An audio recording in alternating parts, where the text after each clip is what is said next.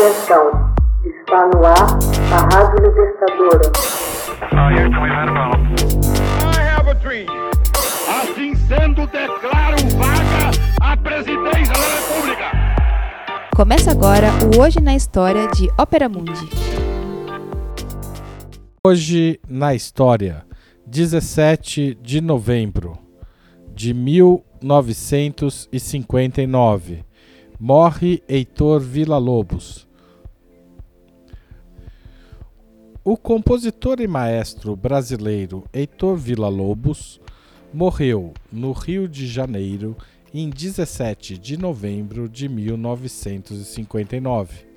Ele foi o grande responsável pela criação de uma linguagem peculiarmente brasileira na música clássica, sendo considerado o maior expoente do modernismo musical no Brasil e na América Latina, compondo obras que enaltecem o espírito nacionalista e incorpora elementos de canções folclóricas, populares e indígenas. Raul Villa-Lobos, pai do compositor, funcionário da Biblioteca Nacional e músico amador, ensinou-lhe os primeiros passos, adaptando uma viola a fim de que o pequeno Heitor aprendesse a tocar violoncelo. Aos 12 anos, órfão de pai, Heitor passou a tocar violoncelo em teatros, cafés e bailes.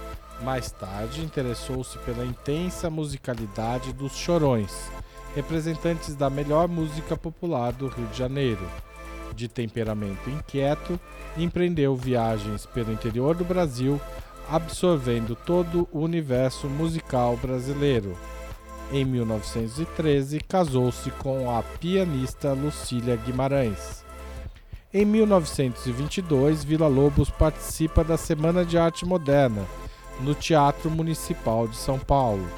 No ano seguinte, embarca para a Europa, regressando ao Brasil em 1924. Viaja novamente para a Europa em 27, financiado pelo mecenas carioca Carlos Guinle. Dessa segunda viagem, retorna em 1930, quando realiza turnê por 66 cidades. Faz também, nesse ano, a Cruzada do Canto Orfeônico no Rio de Janeiro. Seu casamento com Lucília termina na década de 30.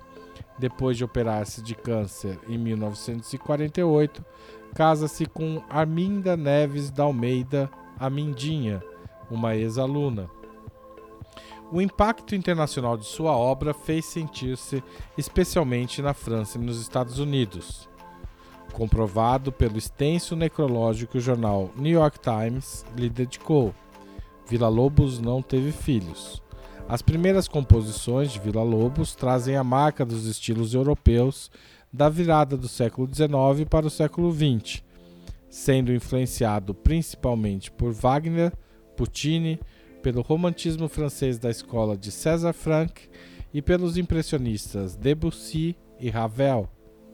Nas danças características africanas de 1914, começa a se afastar dos moldes europeus e a descobrir uma linguagem própria, que viria a se firmar nos bailados Amazonas e o Irapuru, de 1917. O compositor chega à década de 20 perfeitamente senhor de seus recursos artísticos, revelados em obras como A Prole do Bebê João. Atacado pela crítica, viajou para a Europa em 1923, tomando contato em Paris com toda a vanguarda musical da época depois de uma segunda estada na capital francesa, entre 1927 e 1930, voltou ao Brasil, engajando-se nas novas realidades produzidas pela Revolução de 1930. Apoiado pelo Estado Novo, desenvolveu amplo projeto educacional, em que teve papel de destaque o canto orfeônico, adotado em todos os estabelecimentos de ensino médio do país. A audácia criativa de 1920, que produziram as serestas, os choros, os estudos para violão e as cirandas para o piano, seguiu-se um período neobarroco, cujo carro-chefe foram as primorosas nove baquianas brasileiras, produzidas entre 1930 e 1945 para diversas formações instrumentais. Em sua obra, o maestro combinou indiferentemente todos os estilos e todos os gêneros, introduzindo sem hesitação materiais musicais tipicamente brasileiros em formas típicas da música erudita ocidental, procedimento que o levou a aproximar na mesma obra Bach e instrumentos exóticos.